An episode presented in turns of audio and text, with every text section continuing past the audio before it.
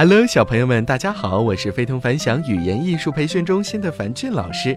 今天，樊俊老师给大家带来的故事是一只想吃鸟的熊。有一只熊，它很想吃鸟。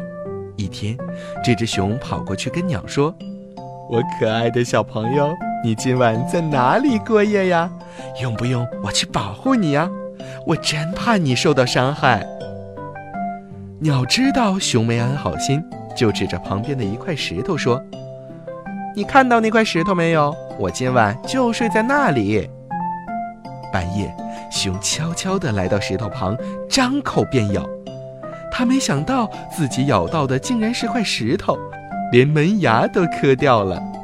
第二天，鸟看见了熊，说：“你昨天怎么没来呢？”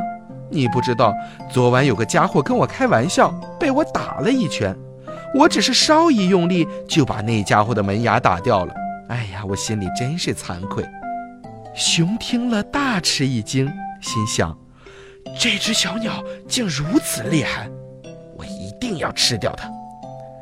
于是熊又问：“我可爱的小鸟，今晚你又睡在那里啊？我来保护你。”小鸟见熊还是不死心，就想再惩罚惩罚它，于是指着一个掩盖好的陷阱说：“我今晚就住在那里，你可一定要来呀！”夜里，熊又偷偷地爬到小鸟睡觉的地方，谁知它还没找到小鸟，就一脚踏空，哗的掉到了陷阱里去。第二天，鸟飞来对熊说。哎呀，昨晚不知道哪个家伙又来跟我开玩笑，偷偷摸摸的到我身边来。嗯，没想到被我一巴掌就打落到一个陷阱里了。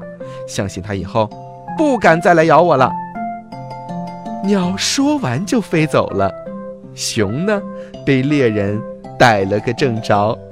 小朋友们，你是不是也觉得这头熊真的好笨好蠢呐？小鸟已经很警惕了。其实啊，它一开始就知道熊耍的是什么诡计，所以给熊两次教训。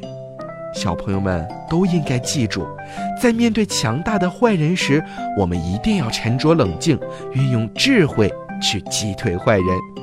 好了，小朋友们，今天的故事就到这儿了，早点休息吧，晚安。